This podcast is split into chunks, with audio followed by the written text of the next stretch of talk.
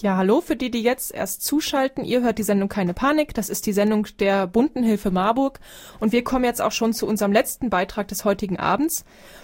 Es geht mal wieder, kann man schon sagen, um Mumia Abu Jamal.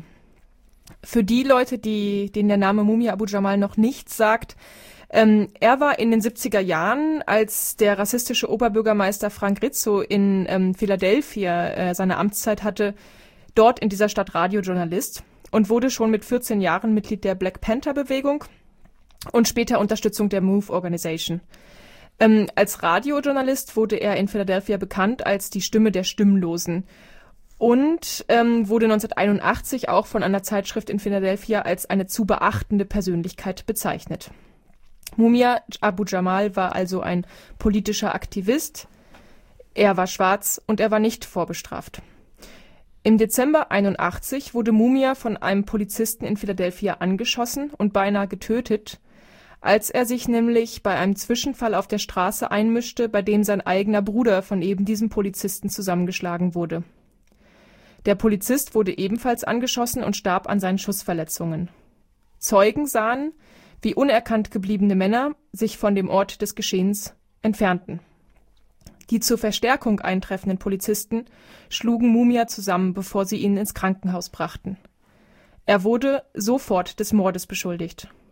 Mumias Bruder und ein weiterer wichtiger Augenzeuge wurden von der Polizei unter Druck gesetzt und aus der Stadt vertrieben.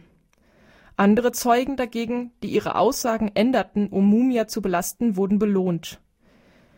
Der tote Polizist allerdings hielt einen Führerscheinantrag einer dritten Person in seiner Hand, doch dieser Frage wurde nie nachgegangen. Es war also klar, die Polizei wollte Mumia.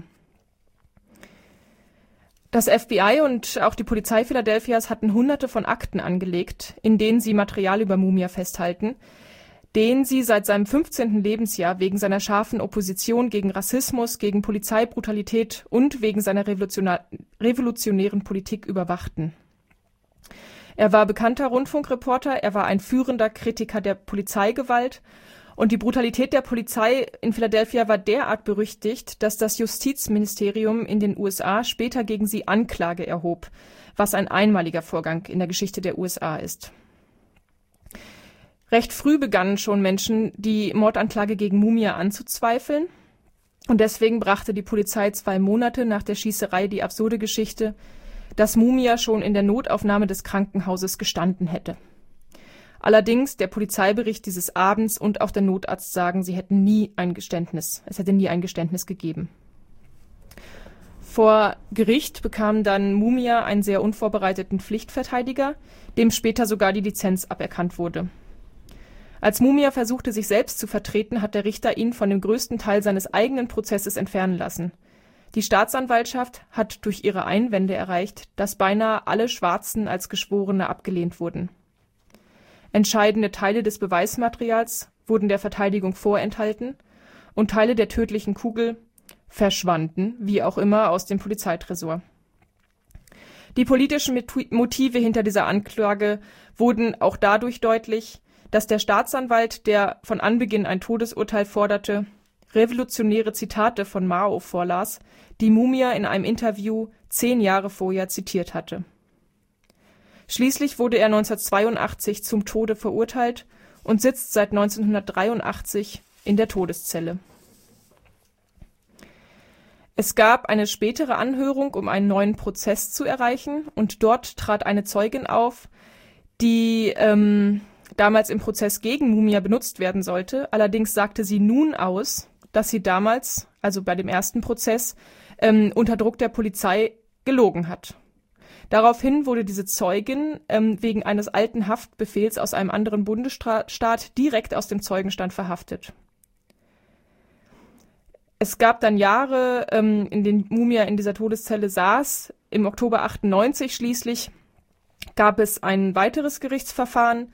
Ähm, Pennsylvanias oberstes Gericht beschloss einstimmig, alle Teile von Mumias Revisionsversuchen abzulehnen und entschloss sich einstimmig gegen einen neuen Prozess.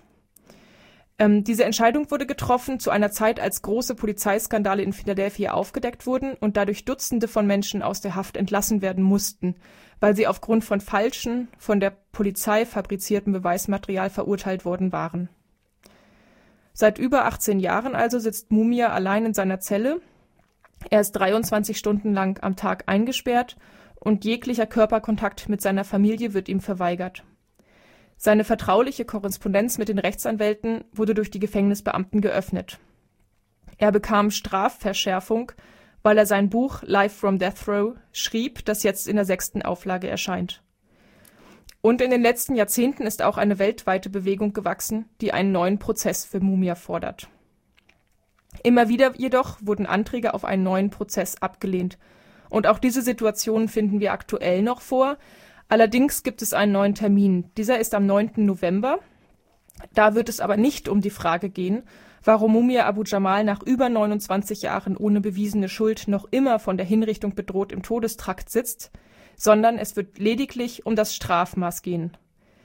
Nach monatelangen Protesten nämlich hatte sich der höchste Gerichtshof der USA im Januar 2010 nicht getraut, die Hinrichtung des Bürgerrechtlers und Revolutionärs einzuleiten. Stattdessen hob sie eine Entscheidung von 2008 wieder auf, in der das tiefer gelegene drittes Bundesberufungsgericht zwar ein neues Verfahren für Mumia verweigert hatte, jedoch ebenfalls die Todesstrafe gegen ihn abgelehnt hatte. Das heißt, das höchste US-Gericht wies nun im Januar 2010 eben dieses untere Gericht wieder an, seine Entscheidung noch einmal zu überdenken. Das heißt also, und so erklärt es auch Mumias Verteidiger, es geht um zwei Optionen, entweder Hinrichtung oder lebenslänglich ohne Bewährung. Dieses Verfahren findet wie gesagt am 9. November 2010 statt. Mumia Abu Jamal jedoch wird in diesem Schlagabtausch um sein Leben nicht dabei sein können. Gefangene haben bei solchen Vorgängen kein Recht, ihre sechs Quadratmeter kleinen Zellen im Todestrakt von Waynesburg zu verlassen. Wir fordern Freiheit für Mumia Abu Jamal.